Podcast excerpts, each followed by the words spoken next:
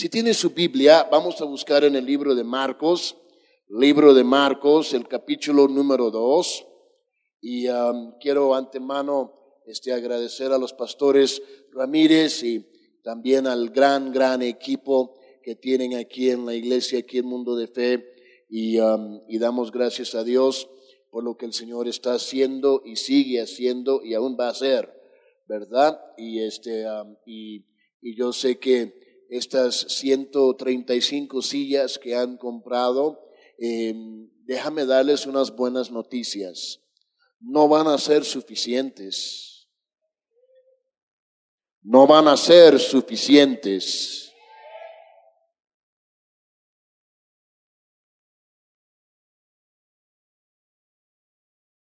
Uno puede decir, no, yo voy a aquella iglesia grande, pero cuando uno compara eso, es que uno puede decir, no, una iglesia chica, una iglesia grande, pero yo pastoreo una iglesia creciente. Y cuando la palabra creciente viene a mente, es una palabra, es una palabra que significa crecimiento que nunca para. Amén. Porque donde hay calidad, hay cantidad. Y lo que Dios hace en nosotros demuestra calidad y así con la calidad que Dios nos da, entonces podemos compartir a otro. Y eso es algo que puede ser contagioso. Amén. Y para mí es un gusto poder estar aquí con ustedes en este día. Eh, recibe saludos de parte de los pastores Holland. Eh, ayer estuvimos eh, participando en una boda en Cuernavaca, el pastor Enrique Cárdenas de Mundo de Fe Sur, su hija se casó. Eso es bueno, pero también oren por el pastor Enrique, ¿verdad? Para que Dios le dé la fortaleza, ¿verdad? Porque como padre, yo también tengo una niña de 13 años y el otro día entró en la casa y, el pastor Ernesto, usted ni, ni sabe esto, eh, entró en la casa y me dice, Dari, ¿qué pasaría si yo te dijera que tengo novio? y estaba ahí haciendo algo en mi computadora y lo cierro. Mande usted, dígame otra vez. Dígame otra vez. Ahora sí me agarró la atención. O sea, no tiene novio, entonces ahí vamos bien, ¿verdad? Pero este, yo le dije a los treinta y tantos vamos a poder estar orando para ver si Dios este, habla con su vida, ¿verdad? Y este, recibe saludos de parte de los pastores Holland. Ellos este, están en Cuernavaca en el día de hoy más tarde en la noche nos vamos a ver para regresar mañana a casa. Eh, casado felizmente por 22 años y dos niños, una niña y una, un niño, una niña, 16 y 13 años y, damos gracias a Dios. Pastoreo eh, tres, tres cuadras del estadio de donde juegan, se supone que juegan los Dallas Cowboys. Este, sigue orando por ellos este, eh, un hermano llegó conmigo y me dice, pastor, eh, ¿cuándo vamos a comprar el estadio? Y yo le dije, bueno, hermano, este, usted sí es un hombre de mucha fe, porque no llenamos donde estamos ahora y ya después hablamos donde vamos para el estadio. Entonces, pero mantenga esa fe. Entonces ahí está.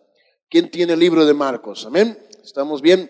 Marcos el capítulo número 2 y vamos a ver el versículo número 5. El versículo número 5 en el día de hoy dice lo siguiente. Al ver Jesús la fe de ellos, dijo al paralítico, Hijo, tus pecados te son perdonados. En el verso 5 comienza, eh, en el verso, en el capítulo 2, versos 1 al 12, se habla acerca de un relato. Pero en el verso 5 vemos al ver Jesús la fe de ellos. Dijo al paralítico, Hijo, tus pecados te son perdonados. Ahora, quiero que usted entienda esto que es algo muy importante. Esta es, este es el verso clave del relato que vemos acerca del paralítico. Por favor, si me pueden ver a mí, no seguir la Biblia, voy a contarles más o menos lo que sucede. Ahora Jesús regresa de un tour y regresa a Capernaum. Algunos de ustedes reconozco que han estado en Israel y hemos hecho la jornada y hemos pasado por los mismos pasos donde pasó Jesús. Capernaum es el lugar donde Jesús, donde dicen que Jesús fue aceptado más en Capernaum que en cualquier otro lugar, Nazareno, Belén, etcétera, cosas así. Pero cuando Jesús regresa, en el verso 1 habla acerca de que se oyó que Jesús estaba en casa. Llegaron a la casa y llegaron a la casa para escuchar a Jesús predicar. Pero hay cuatro personas que escucharon que Jesús estaba en casa. Y yo me imagino que ahí mismo en la ciudad de Capernaum todos se conocían uno con el otro. Pero en el verso 5, donde hablamos, donde la fe de ellos. Ahora, tenemos dos situaciones. Tenemos lo que yo llamo que estas cuatro personas representan hoy en día la iglesia. Por la fe de ellos. ¿De cuáles ellos? De los cuatro. Pero también ellos vieron que había un hombre paralítico. Cuando usted escucha la palabra paralítico, usted escucha y entiende que es una persona que no puede caminar. Entonces, los cuatro llegaron a la casa del paralítico, porque la iglesia, los cuatro, reconocieron que en la casa del paralítico, la cual era el paralítico, representaba la necesidad.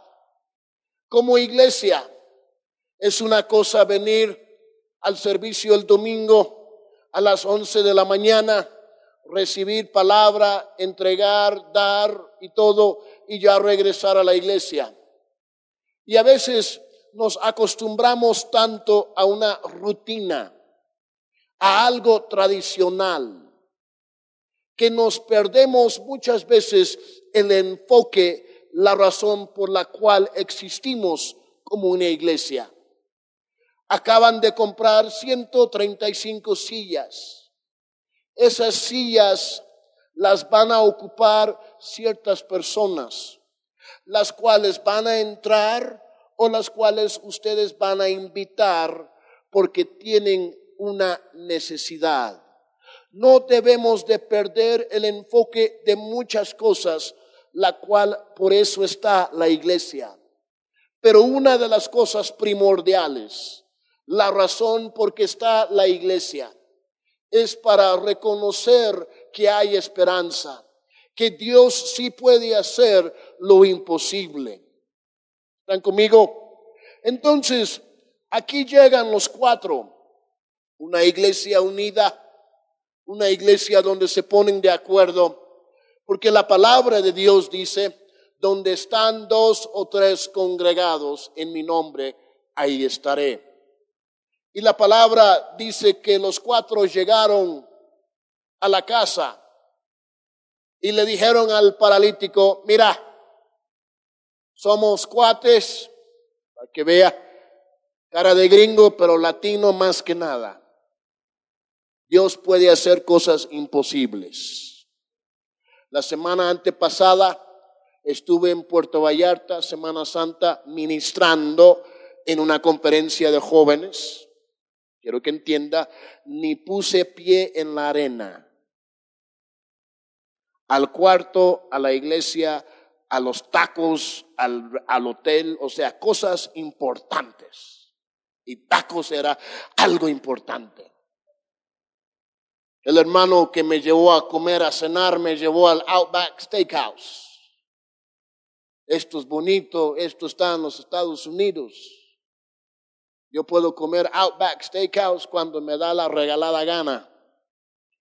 Pero los tacos de lengua picadita, de tripa, de cabeza, de todo tipo de cosas que usted le puede inventar, no se puede en los Estados Unidos. Y me dice la última noche, antes de subir al avión el siguiente día, que quiere para cenar. Y el gringo le queda viendo. You ask me, me pregunta a mí qué es lo que yo quiero. Y él ya estaba listo para llevarme a comer un pedazo de carne así. Pero yo le dije, mira hermano, en vez de llevarme a comer un pedazo de carne así, llévame a comer muchos pedazos de carne así, cuatro, cinco, seis, siete, ocho veces. Los que se están riendo entienden lo que estoy diciendo. Porque un taco no es suficiente. Y no dos tampoco. Ahora, pausa. Esto es gratis. Lo chistoso, hay una taquería allá en Arlington y está bien bueno, bien bueno. O sea, de lo que podemos ofrecer allá en los Estados Unidos, ¿verdad? Llevé a un amigo de Inglaterra, que es un golfista profesional, y él siempre viaja conmigo en algunos viajes, etc. Y, y él, por lo menos una vez por semana, le encanta ir ahí a la baqueta, así se llama el restaurante. Estoy haciendo promoción. Si usted va, entonces ahí yo recibo parte de comisión. Nomás dígales que Esteban Holland les invitó. ¿Ok? Ahí está broma. Entonces, ¿qué pasa? Este Inglaterra, este hombre de Inglaterra llega y es uno más o menos llenito y alto. Él llega y pide 12 tacos. Y yo le digo, ni un mexicano hace eso.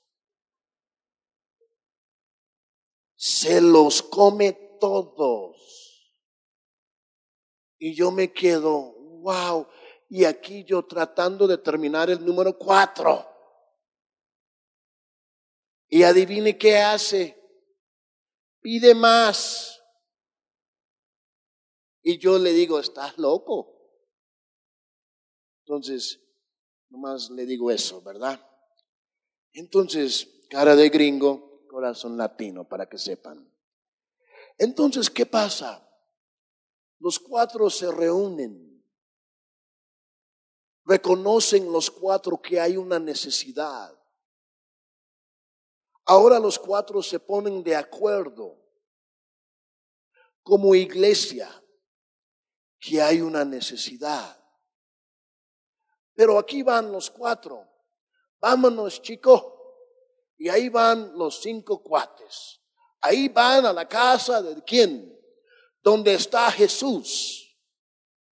Pero llegan al primer anillo de seguridad y dicen, ¿cómo podemos pasar al segundo y al tercer anillo de seguridad? Y no, espérate hasta que lleguemos a la puerta. Los sugieres ni nos van a dejar entrar. Dios bendice el ministerio de Ujieres. ¿Y qué pasa? Llegan y ven lo que la iglesia llamamos muchas veces un obstáculo. Y muchas veces cuando viene la adversidad, el afán, la angustia, el problema, lo que muchas veces hacemos es tiramos la toalla. ¿Ya para qué? Nadie dijo que servirle a Dios iba a ser fácil.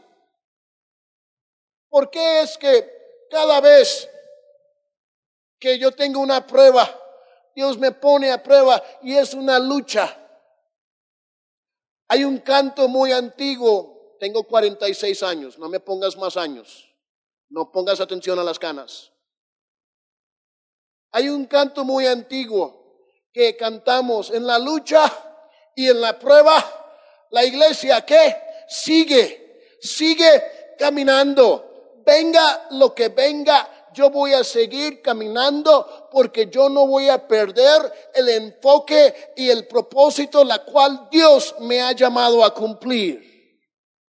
Entonces llegan los cuatro y ven que ya no hay campo y se reúnen otra vez. Miran al paralítico y dice, ahora chicos, ¿qué vamos a hacer? ¿Sabes qué? Tengo una idea. Pero esto va a requerir unidad. Vamos a pasarlo arriba del techo. Ahora, vamos a usar nuestra imaginación un momento. Pasar un paralítico al techo requiere comunicación, requiere unidad. Usted ya sabe a qué voy. Si nosotros como iglesia nos uniéramos con un solo propósito en la iglesia, imagínase lo que pudiéramos nosotros cumplir para el reino de Dios.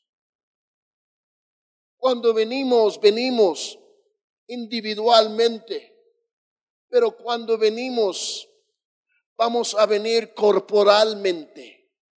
Porque la escritura dice, si dos o tres están presentes, congregados en mi nombre, ahí estaré. Entonces los cuatro unidos pasaron al paralítico al techo. Cuando lo pasan al techo, de repente Jesús está ahí ministrando, ministrando ahí en, en, en, en en la casa y está la multitud. Y hay cuatro puertas que yo quiero que usted vea si usted está tomando nota. Cuando llegaron a la casa y vieron un obstáculo, cuando uno está en la perfecta voluntad de Dios, es cuando uno va recibir más resistencia, va a ser un más lucha. ¿Por qué? Porque usted está cumpliendo la voluntad de Dios. Satanás anda buscando a quien puede devorar. La primera puerta, los cuatro, cuando ellos llegaron, ellos hubieran podido bien fácil, vamos a regresarlo a casa, porque Jesús ni lo puede atenderlo, porque la multitud es tan grande. A través de nuestra necesidad, necesitamos reconocer lo siguiente, que Dios pone oportunidades en nuestra vida. Y esta es la primera puerta, la puerta de oportunidades. Y estas puertas de oportunidades son, venga lo que venga, yo voy a servirle al Señor y yo no voy a perder la vista a lo que Dios me ha llamado a cumplir. ¿Están conmigo? Entonces, la oportunidad que ellos tenían es, no nos vamos a desanimar, sino vamos a subirlo al techo. Y cuando lo subieron al techo, de repente, ¿qué es lo que dice la escritura? Cuando ahí estaban en el techo y ellos comenzaron a hacer un hueco en el techo y Jesús ahí sentado y diciendo, ¿qué es ese escándalo que está pasando ahí arriba? ¿Qué es lo que sucede allá arriba? Ahí está Jesús. Ahora siente el polvo, siente las piedras. Y de repente los cuatro, la escritura dice, que bajaron al paralítico. Y cuando los cuatro bajaron al paralítico, ahí están los cuatro y están viendo desde arriba. Y Jesús de repente dice lo siguiente. Vea lo que dice la escritura. Dice la escritura que la, por la fe de esos cuatro locos que están ahí arriba, por la fe de ellos, hijo, tus pecados te son perdonados. Ahora, cuando yo leí ese relato, yo poniéndome a, rascar la cabeza, yo diciendo, pero espérame, pero los cuatro que están arriba en el techo, cuando ellos escucharon eso de Jesús, cuando escucharon que Jesús dijo, hijo, hablando al paralítico, hijo, tus pecados te son perdonados. Los cuatro arriba dijeron, mande. ¿Qué dijo? ¿No que lo traímos aquí para que fuera sanado? Y Jesús le dice, hijo, tus pecados te son perdonados. ¿Cómo puede ser eso? Los cuatro llegaron creyendo en una cosa, pero Jesús le dice al paralítico otra cosa. Pero lo que Jesús le dijo, lo que leímos en el verso 5, por la fe de ellos, por la fe de ellos, tus pecados te son perdonados. Ahora, mira, la primera puerta es la puerta de oportunidades. Cuando mi esposa y yo oramos y cuando Dios nos dice una cosa, y cuando Dios nos pone algo nuevo en el camino, mi esposa y yo como pareja, como matrimonio, reconocemos eso primero. Y lo segundo es que nos unimos ella y yo y nos preparamos porque va a haber guerra, porque Satanás bien está despierto, porque lo que Dios le pone en su vida a cumplir Satanás no quiere que cumpla eso. Pero mayor es el que está en mí que el que está en el mundo. ¿Cuántos aquí en el día de hoy tienen una necesidad? A ver, levante la mano ahí donde está. Ahora quiero que reconozca, baje la mano. Quiero que reconozca una cosa, que los cuatro, los cuatro, ¿qué pasó? Los cuatro recogieron al paralítico, esa era la necesidad, lo llevaron a Jesús. Usted viene aquí a la iglesia, recibes y entregas y sirves y cantas y haces todo lo demás. Pero a veces aún sigue la necesidad. La escritura dice en el libro de Gálatas, si no desmayamos, si no desmayamos, recibiremos nuestra recompensa. La necesidad que usted trae en este día es algo temporal, es algo temporal. La escritura dice cielo y tierra pasará, pero mi palabra nunca, jamás, jamás, jamás pasará. En otras palabras, Él es el mismo ayer, hoy y mañana. Entonces, la segunda puerta que tenemos que reconocer es la segunda puerta, es la puerta de perdón, la puerta de perdón. ¿Por qué es que Cristo le dice al paralítico, hijo, hijo, oye, tus pecados te son perdonados? Tus pecados te son perdonados. Y los cuatro se pusieron a pensar, ¿por qué le dice que sus pecados te son perdonados? Déjame decirle una cosa. Muchas veces como iglesia uno quiere esto, pero no, no puede, no, no recibe esto para recibir esto. Él tenía que recibir ese perdón de pecados. Y muchas veces, aún en nuestra necesidad, Puede ser que usted haya estado batallando y batallando y batallando y ya estás harto, ya estás cansado, ya no sabes qué hacer. He tratado todo, pero no me, no me da. El primer lugar donde Dios trata en nuestra vida es con nuestro corazón. Todo orgullo, todo egoísmo no viene de Dios. Segunda de Crónicas 7:14 nos habla acerca de que si nosotros hacemos dos cosas, Él hace tres cosas. La primera cosa que usted y yo tenemos que hacer es humillarnos delante de Dios. Si tan solo mi pueblo se humille delante de Dios.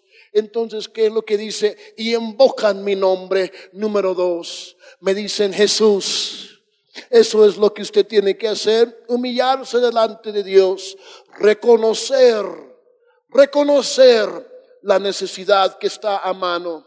Muchas veces eh, sabemos que está, pero no queremos confrontar la necesidad. Si nos humillamos delante de Dios y clamamos y decimos, Jesús, no soy nada sin ti. Él hace tres cosas. ¿Sabes lo primero que Él hace? La escritura lo dice en el capítulo, en el, en el verso 14. Él escucha. Él escucha. Lo segundo que dice es perdona. Y lo tercero es Él sana. Pero hay dos cosas que uno tiene que hacer humillarnos delante de Dios y reconocer que tenemos un nombre, la cual es Jesús, la cual podemos clamar. Y Él hace esas cosas. Entonces Jesús le dice al paralítico, hijo, y le dice, hijo, hijo, tus pecados son perdonados. La tercera puerta que podemos ver en el verso número 11. Ahora, antes de entrar en el verso 11, en el verso 6 al 10, habían algunos escribas, fariseos, personas que no creían pero también habían personas que creían. Pero Jesús estaba hablando a todos los que estaban adentro, pero también habían algunos que no creían, habían otros que creían. Y Jesús quería predicar las buenas nuevas. Porque algunos, la escritura dice, que cavilaban en su corazón duraban en su corazón. Duda trae temor, temor trae afán, angustia, desesperación. La mujer del flujo de sangre decía, si tan solo yo puedo tocar la ropa de él. Eso es lo único que yo quiero hacer, es tocar la ropa de él yo sé que yo seré sanada. Como iglesia, hoy en día, los 46 años de vida que Dios me ha regalado, quiero que entienda que yo eh, crecí en la iglesia, cuarta generación de cristiano, ministerio de los dos lados de la familia. Y es muy fácil llegar hacerlo tradición, tradicionalmente, es hacer la, la misma cosa una y otra vez. Pero cuando uno toma la decisión de entrar por esas puertas y entrar y decir, hoy yo voy a recibir algo de Dios. Hoy yo voy a recibir algo de Dios. Porque hoy, como nunca, tenemos que experimentar y tenemos que crecer en el entendimiento de Cristo. Ahora, habían algunos que estaban cavilando, los cuatro seguían en el techo porque ya no cabían, pero ahí está el paralítico enfrente de Jesús. Y en el verso número 11 le dice, a ti te digo, hablando al paralítico, levántate ese es el momento que él recibió su sanidad. Está acostado en su camita y le dice, levántate, levántate. Se levantó. ¿Y qué dice la escritura? Toma tu lecho y vete a tu casa. La cosa que lo trajo ahora él lo puede llevar, guardarlo, tirarlo, hacer algo porque ya no lo ocupaba. Y ahí Los cuatro dijeron, ahora entiendo que Él ya ha recibido el perdón, pero también Él ha recibido a la cual venimos, que Él recibió sanidad. Hoy en día, los pastores, los ancianos, los líderes, los músicos, llegan, se preparan. Yo sé que Dios ha tenido un testimonio para cada uno de nosotros. Pero en el día de hoy, corazón a corazón, quiero que escuche mi corazón. El próximo domingo, cuando usted entra por esas puertas, pero hoy puede comenzar. Entra, como dice el libro de Salmos, con una acción de gracias. Hoy yo vengo a recibir, pero también yo vengo a dar. ¿Qué es lo que tú necesitas en el día de hoy? ¿Qué es lo que Dios tiene para tu vida en el día de hoy? Los músicos si pueden pasar. La primera puerta es la puerta de oportunidad. La segunda puerta la puerta de perdón. Cristo murió en la cruz hace dos mil años para perdón de pecados. Pero puede ser que usted ya conoce de Dios. Todavía hay fallas, todavía cometemos errores, hacemos cosas que no debemos de hacer. Por eso está el perdón. Puede ser que usted le necesita pedir perdón a alguien. O puede ser que usted necesita perdonar. Hoy queremos ser una iglesia libre. Pero el paralítico necesitaba recibir perdón de pecados antes que recibía su sanidad. Puede ser que en el día de hoy la razón por la cual Dios no ha contestado su oración, es porque Él dice, a lo mejor yo tengo que tratar esto primero en tu vida antes de entregarle esto. Porque la escritura dice que si somos fieles en lo poco, Él nos bendice en lo mucho. Les voy a pedir que se pongan de pie, por favor. La cuarta puerta que yo quiero que usted entienda en el día de hoy con los tres minutos que me quedan. La escritura dice en el verso número 12, entonces él se levantó enseguida. O sea, no había un, momento de, de voy a ver si puedo, sino enseguida, de inmediato. ¿Y qué dice la escritura? Y tomando su lecho, tomando su lecho, aquella cosa que lo trajo, aquella cosa que lo trajo, ¿qué es lo que dice? Salió delante de todos, aún los que estaban cavilando, aún los que estaban ahí durando ¿Será que Cristo puede hacer esto? Vamos a ver si es verdad. Y cuando Él se levantó, todos vieron.